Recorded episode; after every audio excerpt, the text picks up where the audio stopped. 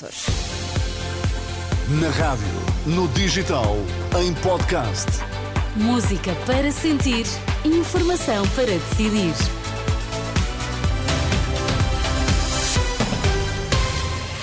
Vamos às notícias, é a edição das 10. Bom dia, Sérgio Costa. Bom dia, O que é que Teresa. temos em destaque? Mortalidade disparou na última semana em Portugal. Rússia terá lançado o ataque mais intenso do ano na Ucrânia. São estes os destaques. Vamos lá à edição das 10.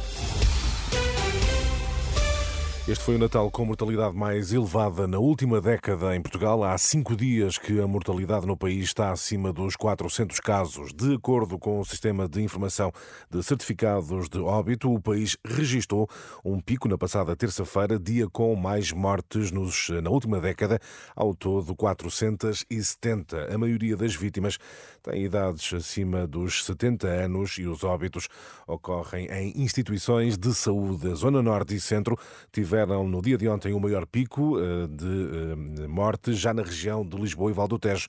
O maior número de óbitos registrou-se na passada terça-feira. Números conhecidos quando o país atravessa um registro assinalável de casos de gripe, sobretudo de gripe A. O presidente da Associação de Médicos de Saúde Pública, Gustavo Tato Borges, diz ser normal o aumento da mortalidade com o tempo mais frio e com síndromes gripais, mas é contudo necessário esperar para interpretar da melhor forma estes números. Nós sabemos que temos passado por um tempo mais frio e é normal sempre nos, no tempo mais frio haver o aumento da mortalidade. Sabemos também que estamos a ter um pico de infecções respiratórias que ainda vai crescer um pouco mais e que também pode causar, de facto, eh, mais óbitos eh, do que o habitual.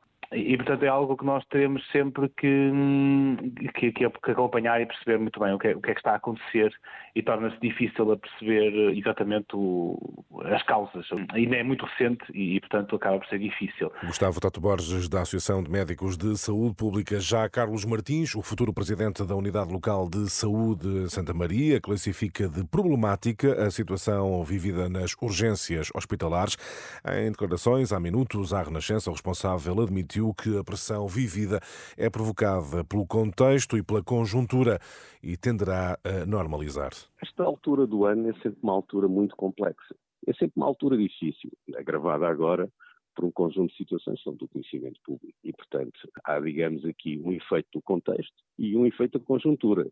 E as duas juntas uh, são, de facto, problemáticas, mas acredito que a tendência é para normalizar.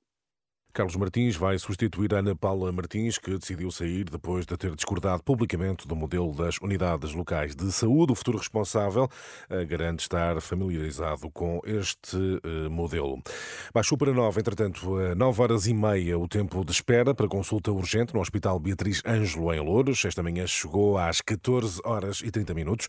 No Amadora Sintra continuam a ser necessárias 7 horas para atendimento. Em Lisboa, no Hospital Santa Maria, a espera está nas 2 horas horas e meia. A norte, a situação mais complicada continua a ser no São João, com 4 horas de espera para atendimento urgente.